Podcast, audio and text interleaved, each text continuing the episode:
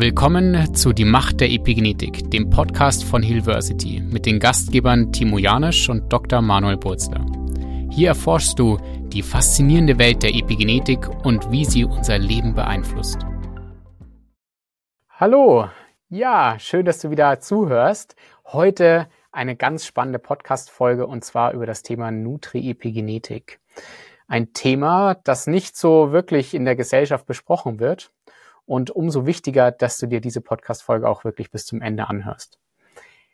Was sagt Nutri-Epigenetik? Nutri-Epigenetik ist eigentlich eine Wissenschaft, die schaut, wie oder wie Nahrungsmittel auf deine Gene wirken.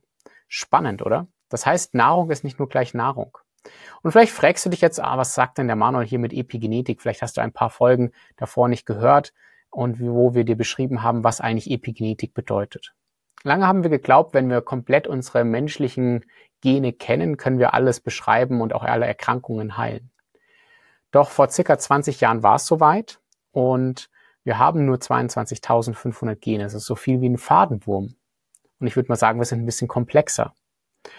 Und ja, und wir haben in unserem Körper über 100.000 Proteine, aber nur 22.500 Gene. Und die Information für ein Protein in unserem Körper bekommen wir aus unseren Genen. Das heißt, das passt nicht so ganz zusammen. 22.500 Gene und 100.000 Proteine. Das heißt, es muss hier einen anderen ja, Vorgang noch geben, der uns ein bisschen komplexer werden lässt und auch ähm, so viele Proteine entstehen lässt zum Beispiel. Und hier kommt die Epigenetik ins Spiel. Ähm, es gibt Mechanismen auf unseren Genen, die sagen, okay, dieses Gen ist ausgeschalten, dieses Gen ist angeschalten oder dieses Gen soll schneller oder langsamer abgelesen werden. Und wir haben bestimmte Möglichkeiten, ähm, von außen Einfluss zu nehmen auf unsere Genableseprozesse. Und das ist die Wissenschaft der Epigenetik, die sich damit beschäftigt, welche Einflüsse habe ich auf meine Genableseprozesse. Spannend, oder? Wenn du mehr darüber wissen möchtest, dann hör dir gerne weitere Podcast-Folgen von uns an oder auch, wo wir, ähm, ja, eine Podcast-Folge, wo wir einfach über die Epigenetik auch reden allgemein über die Epigenetik reden. Heute reden wir tatsächlich über Nahrung und über Lebensmitteln, die mit deinen Genen interagieren. Und ich habe schon ganz am Anfang der Podcast-Folge gesagt, Essen ist nicht gleich Essen. Was meine ich damit? Wir haben lange ähm, immer wieder auch in, im Medizinstudium oder auch in den Ernährungswissenschaften sprechen wir darüber, über Makro- und Mikronährstoffe. Was war eigentlich mit Makronährstoffen? Also Makronährstoffe sind Fette, Lipide und Proteine. Kennen wir alle. Ja? Und ähm, Mikronährstoffe sowas wie Mineralien und Vitamine. Und uns wurde auch noch im Medizinstudium gesagt, ja, wir agieren wie eine Maschine. Wir müssen da oben einfach nur ein bisschen was reinstopfen. Ja, genug Fette, genug Proteine, genug Kohlenhydrate und ein paar Mineralien und Vitamine und dann funktioniert die ganze Maschine Körper schon. Aber so einfach ist es nicht.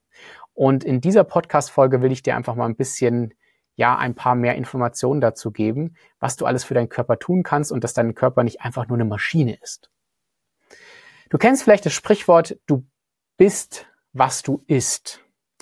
Und dieses Sprichwort bekommt eine komplett neue Bedeutung dank der Wissenschaft der Nutri-Epigenetik. Warum? Weil wir mittlerweile wissen, dass zum Beispiel in Gemüse auch sogenannte MikroRNAs zu finden sind. Achtung, nicht verwechseln mit der mRNA. Ich denke, viele von euch wissen mittlerweile, was eine mRNA ist. Nein, eine MikroRNA. Das ist also ein kleiner DNA-Schnipsel in zum Beispiel Gemüse, der teilweise in unseren Körper aufgenommen werden kann und auch in unsere Blutbahn übergehen kann und dann mit unseren Genen agieren kann. Spannend, oder? Also Informationen, wir oder wir bekommen Informationen von unseren Nahrungsmitteln, die dann mit unseren Genen reden können. Wow, oder? Allerdings ist es auch so, dass sekundäre Pflanzenstoffe, wie zum Beispiel Quercetin oder auch bestimmte Extrakte aus der Mango oder aus dem Apfel oder aus dem Brokkoli zum Beispiel, auch hier Einfluss nehmen können, wie bestimmte Gene abgelesen werden. Und teilweise sogar dein biologisches Alter reduzieren können. Aber dazu gibt's mal später eine andere Folge, denn wir können teilweise unser, teilweise unser biologisches Alter reduzieren. Ähm, das heißt, was meine ich mit biologischem Alter? Also wir haben unser kalendarisches Alter, zum Beispiel wir sind 35 Jahre alt, aber biologisch gesehen sind wir vielleicht sogar noch 25 oder älter als 35. Und da gibt es auch tolle Ernährungsmöglichkeiten, wie du dein biologisches Alter nach unten senken kannst. Aber dazu wird es definitiv eine Podcast-Folge mal geben. Nun gut, gehen wir nochmal zu der Maschine zurück. Ähm, uns wurde ja lange zu glauben, also uns wurde lange gesagt, ja, ja, wir sind wie eine Maschine. Wir stopfen da oben einfach mal genug Energie rein, ja, und dann geht's uns schon gut. Nee, so ist es nämlich nicht. Denn jetzt möchte ich mal darüber sprechen, wie der Körper eigentlich aus der Nahrung Energie bekommt. Denn ich höre immer wieder bei meinen Patienten oder auch Klienten, oder ich sehe es auch bei uns in der Epigenetik-Coach-Ausbildung, dass viele Menschen überhaupt nicht wissen, wie komplex es eigentlich ist, dass Nahrung aufgespalten werden muss und dann am Ende zu Energie wird. Viele kennen diese, diese Prozesse gar nicht. Und fangen wir mit der Definition an, was eigentlich eine Kalorien ist oder Kalorien sind. Ähm, und Kalorien sind eigentlich nur eine Energieeinheit. Was meine ich mit Energieeinheit? Naja, wenn wir etwas essen und das aufgespalten wird, am Ende durch diese Aufspaltungsprozesse ähm, haben wir am Ende eine Struktur wie eine Aminosäure oder Glucose, also ähm, Zucker oder zum Beispiel auch Fette. Und wenn die aufgespalten werden, dann entsteht Energie. Und Kalorien sagt sowas nur, ähm, ist eigentlich nur eine Energieeinheit. Das heißt, die chemische Struktur von Zucker zum Beispiel beinhaltet Energie. Und je nachdem, wie viel Energie es ist, haben wir sozusagen da oder kann, ähm, ist das eine, dann Kalorien. Es ist eigentlich nur eine Energieeinheit Kalorien, damit du das auch wirklich weißt. Also eine, wie viel Energie steckt in einer chemischen Struktur drin? Und diese chemischen Strukturen essen wir ja. ja? Okay. Das heißt, wenn wir Nahrung essen, wie Fette, Kohlenhydrate und Proteine, spaltet unser Körper das Ganze auf und daraus baut der Körper dann Energie. Und jetzt sprechen wir nochmal über den Aufspaltungsprozess. Wir essen, wir kauen. Das ist der erste Aufspaltungsprozess. Umso besser wir kauen, umso mehr verdauen wir tatsächlich vor. Dann geht das Ganze in den Magen. Im Magen wird es weiter vorverdaut über unsere Magensäure. Ja. Und danach geht es weiter in den Darm und im Darm wird es dann dank unserer Verdauungsenzyme weiter aufgespalten. Die Kohlenhydrate durch Amylase zum Beispiel, die Fette durch Lipase und die Proteine durch Proteasen. Und wenn der Körper zum Beispiel nicht genug Verdauungsenzyme produziert, dann ist klar, dass die Nahrung, die wir essen, überhaupt nicht richtig verdaut werden kann. Ja? Und dann kann es auch schon zu Funktionsstörungen im Darm kommen, zu Entzündungen auch im Darm kommen. Aber auch das ist ein Thema, das wir heute nicht näher beleuchten wollen, sondern wir gehen ein bisschen tiefer noch in, in das Nahrungsthema rein. Aber selbst wenn du zum Beispiel zu wenig Magensäure bildest, gibt es auch, kann die Vorverdauung nicht richtig gut stattfinden. Oder wenn der Körper zum Beispiel zu wenig Gallensäure bildet, kann er eventuell nicht genug Fette aufnehmen. Ja? Also hier gibt es auch schon Probleme, die ich auch häufig in der Praxis sehe. Wenn der Körper nun richtig Proteine, Fette und Kohlenhydrate aufgespalten hat, dann nimmt der Körper dies über die Magenschleimhaut auf und geht, das Ganze geht dann in die Blutbahn. In der Blutbahn wird das Ganze dann aufgenommen und weiter aufgespalten und zum Beispiel Zucker, also Kohlenhydrate werden zu Zucker, zu Glucose und Glucose wird dann weiter aufgespalten, am Ende im Zitratzyklus.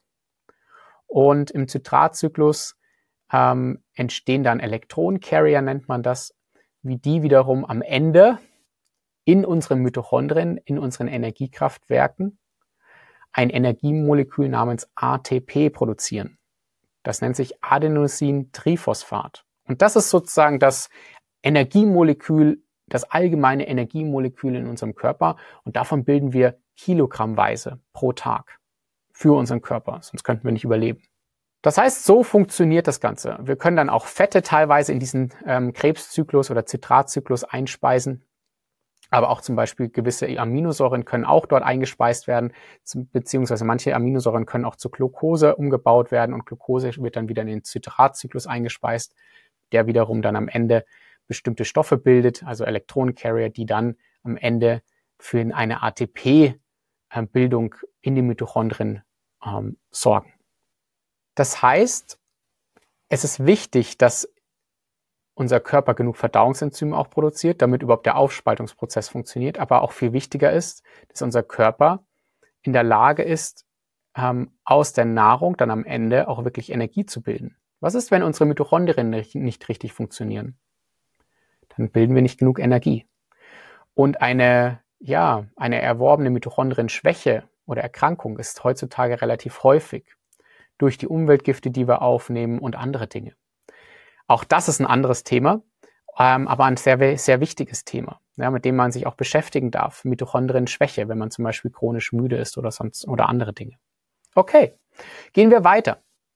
Was mir wichtig ist, ist, dass ihr wisst, ähm, dass wirklich aus allen Teilen, aus Fetten, Kohlenhydraten und Proteinen auch Energie gebildet werden kann im Körper.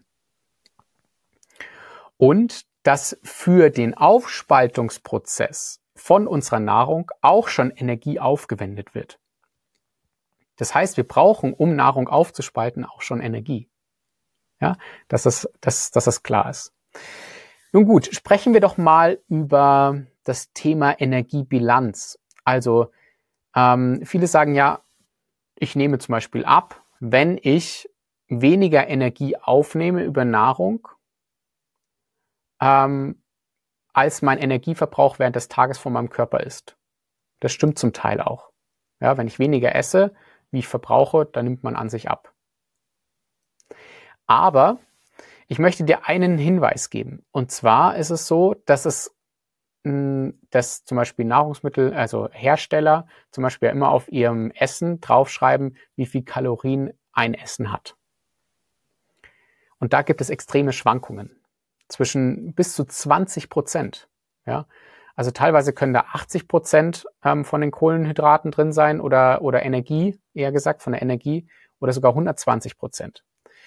Also verlasst dich nicht wirklich auf diese Kalorienanzahl, beziehungsweise habt diese 20 Prozent im Hinterkopf immer, dass das auch ein bisschen falsch draufstehen kann ähm, auf diesen ganzen Zetteln, wenn ihr oder wenn du tatsächlich dann dir ein Produkt kaufst und die Kalorien zum Beispiel zählst. Und was auch noch wichtig ist, dass es einen großen Unterschied nämlich gibt bei den Menschen. Ähm, einmal, was sie aus der Nahrung rausholen, weil sie zum Beispiel bestimmte Dinge nicht richtig gut verdauen können, weil die Bauchspeicheldrüse nicht genug Verdauungsenzyme bildet oder die Magen, ähm, der Magen nicht genug Magensäure bildet und dadurch nicht genug Energie aus der Nahrung rausgeholt werden kann. Ja, ist auch wichtig zu wissen, wenn man dann anfängt, Kalorien zu zählen. Und wenn man zum Beispiel viele Ballaststoffe isst, viel Gemüse isst. Manche Menschen holen aus den Ballaststoffen mehr Energie raus als die anderen. Warum ist das da ein Unterschied?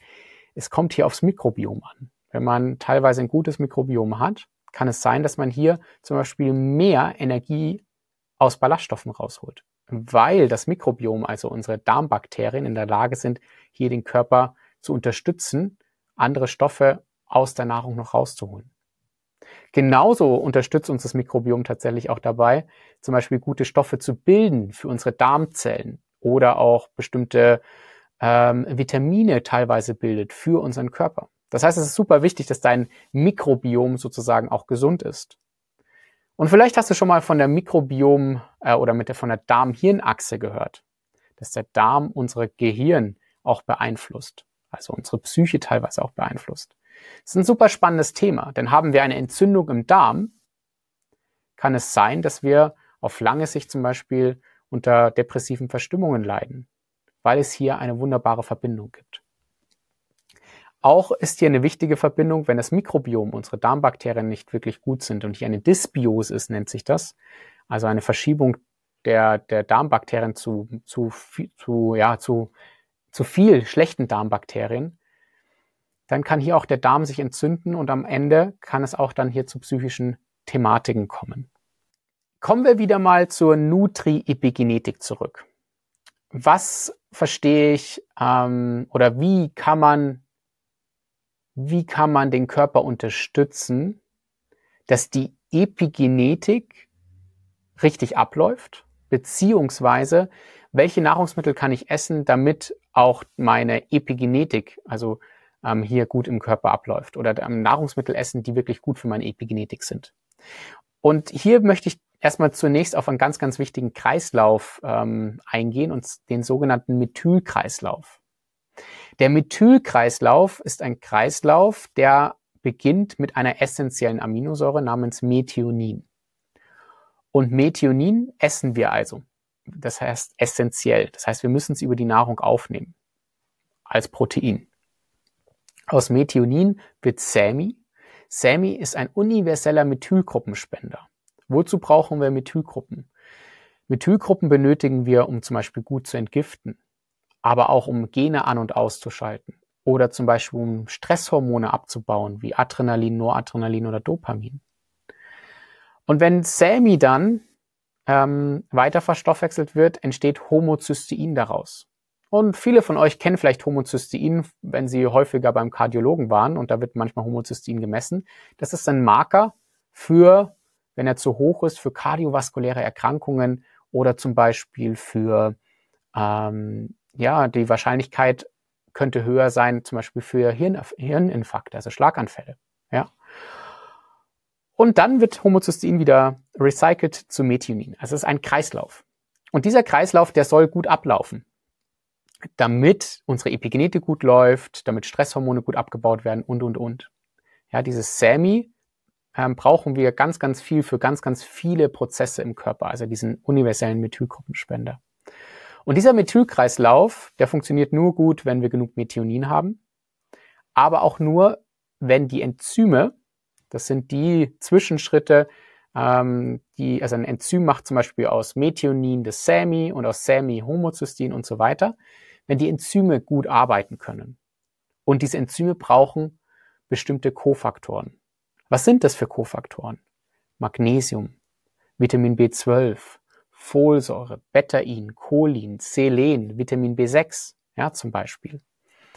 Und wenn uns diese Kofaktoren fehlen, aus der Nahrung vor allem, dann kann dieser Methylkreislauf nicht richtig ablaufen. Deswegen ist es wichtig, dass wir aus unserer Nahrung genug von diesen Kofaktoren bekommen, damit wir genug Methylgruppen zum Beispiel bilden. Oder dass dann zum Beispiel Homozystein genug recycelt wird, damit wir nicht eine erhöhte Wahrscheinlichkeit haben für Schlaganfälle oder Herz-Kreislauf-Erkrankungen. Und eins will ich dir noch gesagt haben. Aus Homozystein wird nicht nur recycelt Methionin, sondern aus Homozystein entsteht auch unser körperstärkstes Antioxidant und zwar Glutathion. Glutathion kann einmal benutzt werden als Entgifter, also dass unser Körper bestimmte Sachen entgiften kann, oder als ein starkes Antioxidant. Unser Körper ähm, ist immer wieder von Radikalen befallen. Wenn wir zum Beispiel Energie bilden, ja, in unseren Mitochondrien entstehen Radikale. Und diese Radikale werden von Antioxidantien weggefangen. Werden diese Radikale nicht weggefangen, kommt es zu Entzündungsprozessen. Und du kannst dir vorstellen, so ein Radikal ist wie so eine kleine Bombe und die kann zum Beispiel Membranen zerstören, Zellen zerstören und viele Entzündungen auslösen. Und deswegen brauchen wir gute Antioxidantien. Und Glutathion ist nun mal ein starkes Antioxidant für unseren Körper, was er selbst bildet. Und auch dieser Methylkreislauf bildet genug Glutat äh, Glutathion normalerweise. Und jetzt das Spannende, ähm, Antioxidantien bekommen wir natürlich auch aus unserer Nahrung. Was sind Antioxidantien? Sowas wie Vitamin C, ja, wie Vitamin E, aber auch zum Beispiel ähm, Kurkumin, ja, aus Kurkuma vielleicht, oder auch OPC oder Resveratrol, ja, all diese Dinge. Und die bekommen wir auch aus der Nahrung. Und jetzt fragst du dich vielleicht, aus welchen Nahrungsmitteln bekomme ich denn diese ganzen guten B-Vitamine? Ja, viele von euch wissen es. B12 bekommen wir aus Milchprodukten und vor allem auch aus Fleisch. Wenn man vegan lebt oder auch teilweise vegetarisch lebt, ist es so und ähm, wenig Milch zu sich nimmt, dass man relativ häufig von einem Vitamin B12-Mangel ähm, betroffen ist. Warum ist das so? naja, man nimmt es halt kaum auf. Und ähm, ich sehe in der Praxis immer wieder sehr, sehr viele Menschen, die einen Vitamin B12-Mangel haben, selbst wenn sie ähm, Fleisch essen, weil wir heutzutage in so einer stressigen Welt leben. Deswegen mein erster Tipp, substituiere Vitamin B12. Dann, was brauchen wir noch? Folsäure. Folsäure finden wir zum Beispiel in, in grünem Blattgemüse, ja, also in Gemüse ähm, oder auch in Kohlarten. Ja. Ähm, und auch in vielen anderen Dingen ist auch noch ähm, Folsäure drinnen. Folsäure ähm, sehe ich auch, dass es sehr häufig im Mangel ist und deswegen empfehle ich auch Folsäure zu, zu substituieren. Hier macht einfach Sinn, dass man alle B-Vitamine substituiert, weil man braucht ja für den Methylkreislauf auch zum Beispiel Vitamin B6. Und hier gibt es einfach gute Präparate auf dem Markt, wo man ähm, die einnehmen kann. Genau, in den Show Notes ähm, werde ich euch paar gute Präparate für einen Vitamin B-Komplex nennen. Nun gut, ähm, wichtig ist, wenn man Nahrungsmittel, Nahrungsergänzungsmittel nimmt, vor allem B-Vitamine, dass Vitamin B12 und Folsäure methyliert sind, also bioaktiv sind. Ja? Ähm, das heißt, Folsäure sollte methyliert sein und Vitamin B12 zum Teil auch oder zum Beispiel auch Adenosylcobalamin enthalten, ist auch bioaktiv. Gut, dann ist es wichtig, dass man noch genug ähm, Methionin bekommt. Ja, teilweise haben manche Menschen tatsächlich auch einen Methioninmangel und das bekommen wir aus Proteinen. Vor allem Veganer haben dieses Problem. Warum? Weil sie im Verhältnis in, ihren Vegeta in ihrer vegetarischen oder veganen Kost im Verhältnis zu wenig Methionin haben ähm, zu den restlichen Aminosäuren, die sie zu sich nehmen. Selbst wenn sie genug Proteine zu sich nehmen, müssen sie ein bisschen Methionin dazu nehmen, damit dieser Methylkreislauf gut funktioniert. Ja, weil sie kommen in einen relativen Mangel im Vergleich zu den anderen Aminosäuren, die sie sonst zu sich nehmen. Weil in veganem oder in veganen Lebensmitteln im Verhältnis zu wenig Methionin drin ist. Gut, also ähm, jetzt haben wir über den Methylkreislauf gesprochen und ich denke, dir ist klar, wie wichtig der Methylkreislauf ist. Und ich möchte dir ein, ja, das ist ähm, ein wunderbarer Versuch gewesen, der sehr, sehr bekannt ist. Und zwar, es gibt den Versuch der Agouti-Mäuse. Hier ist es so, das sind zwei genetisch identische Mäuse. Und eine der Mäuse ist vollkommen gesund. Die andere Maus hat alle so Zivilisationserkrankungen, die es so gibt. Sowas wie ähm, Fettleibigkeit, Diabetes mellitus, ähm, Herz-Kreislauf-Erkrankungen, ja, und Insulinresistenz, so welche Dinge, also das metabolische Syndrom zum Beispiel. Und was ist eigentlich der Unterschied zwischen diesen beiden Mäusen, obwohl sie genetisch und identisch sind? Die eine Maus hat genug Methylgruppen bekommen, ja, und die andere nicht. Und dementsprechend die Maus, die nicht genug Methylgruppen bekommen hat, die ist krank geworden. Und dieser Versuch zeigt, wie wichtig es ist, dass man genug Methylgruppen zu sich bekommt. Und in der Welt, in der wir heutzutage leben, ist es so, dass wir leider meistens unter einem Methylgruppenmangel leiden. Und aus diesem Grund ist es so wichtig, dass der Methylkreislauf funktioniert oder man von außen Methylgruppen zu sich nimmt. Also B-Vitamine, methylierte B-Vitamine schenken einem eine Methylgruppe, aber man kann auch andere Stoffe noch einnehmen, wie zum Beispiel auch das SAMI. Aber hier darf man vorsichtig sein, nicht einfach Sammy einnehmen, da bitte Rücksprache mit uns auf jeden Fall halten. Also, dieser Versuch der Mäuse, der zeigt sozusagen, wie wichtig ein gut funktionierender Methylkreislauf ist, damit der Körper genug Methylgruppen bekommt. Und ich möchte noch einmal darauf eingehen, in dem Methylkreislauf gibt es ja Enzyme, die sozusagen die Zwischenschritte metabolisieren oder ja, ähm, aus, äh, zum Beispiel aus Methionin wird SAMI und das macht ein Enzym. Und diese Enzyme insgesamt, diese Enzyme, ähm, die entstehen ja aus Genen. Also wenn ein Gen abgelesen wird, entsteht eine mRNA daraus. Die mRNA ist eine Informationsträger, wird abgelesen in der Zelle und dann entsteht ein Protein daraus und dieses Protein kann dann zum Beispiel ein Enzym sein. Das heißt, diese Information von diesen Enzymen bekommen wir aus unseren Genen. Und jetzt ist es so, dass diese Enzyme von diesem Methylkreislauf genetischerseits zum Beispiel verlangsamt arbeiten können. Und das nennt man SNPs, Single Nucleotide Polymorphismen. Und viele Menschen haben diese. Es gibt kaum jemand, der also es gibt niemanden, der keine Polymorphismen hat. Und es ist, hier kann man einen Gentest machen und zu gucken, welche SNPs habe ich in meinem Kreislauf hier und muss ich hier vielleicht intervenieren, dauerhaft, ähm, durch meinen Lebensstil, durch meine Nahrung oder durch Supplements, damit mein Methylkreislauf gut genug funktioniert. Und genau das lernt man zum Beispiel auch bei uns in der Epigenetik-Coach-Ausbildung. Da kriegst du selber einen Test zugeschnickt ja, so ein Snip-Test und erlernst anhand deines Ergebnisses, wie du das mit deinen Klienten machen kannst. Oder du einfach für dich selbst oder für deine Familie. Okay, hm, ich möchte noch über ein paar vergessene Nährstoffe sprechen, und zwar über Nukleotide. Wer von euch hat denn schon mal über Nukleotide gehört? Überleg mal. Wahrscheinlich nicht viele. Wir werden zu diesem Thema auch eine eigene Podcast-Folge nochmal machen, weil es so spannend ist. Ich, ich reiße manchmal manchen Themen nur an, aber weil sie einfach so spannend sind. Nukleotide sind die DNA-Bausteine, die finden wir auch in unserer Nahrung. Und es ist ganz, ganz wichtig, dass wir genug Nukleotide bekommen. Unser Körper produziert die teilweise selbst oder recycelt sie aus Zellen. Aber im Laufe des Alters ist es so, dass, wir, dass die Nukleotidproduktion abnimmt. Und in unserer Nahrung finden wir kaum noch genug Nukleotide. Wir finden nur in Pilzen ein bisschen was und vor allem aber in Fleisch und am meisten in Innereien. Nukleotide brauchen wir, damit unsere Zelle genug reparieren kann teilweise. Vor allem im Alter sollten wir uns mit Nukleotiden beschäftigen. Und wir brauchen auch Nukleotide, damit dieser ganze Nahrungsprozess und Reparaturprozess auch richtig funktionieren kann. Deswegen sprechen wir darüber. Aber auch dazu wird es auf jeden Fall in Zukunft eine Podcast-Folge geben. Also bleibt deswegen dran, auf jeden Fall. So, jetzt noch zwei Sachen, worüber ich sprechen möchte, und zwar Schwangere und Nutri-Epigenetik. Schon Schwangere beeinflussen ihr eigenes Kind im Bauch durch das, was sie essen. Und das möchte ich dir unbedingt bei dieser Folge mitgeben, dass du dieses Wissen weitergibst. Es ist wichtig, dass sich Schwangere damit beschäftigen, was essen sie den ganzen Tag.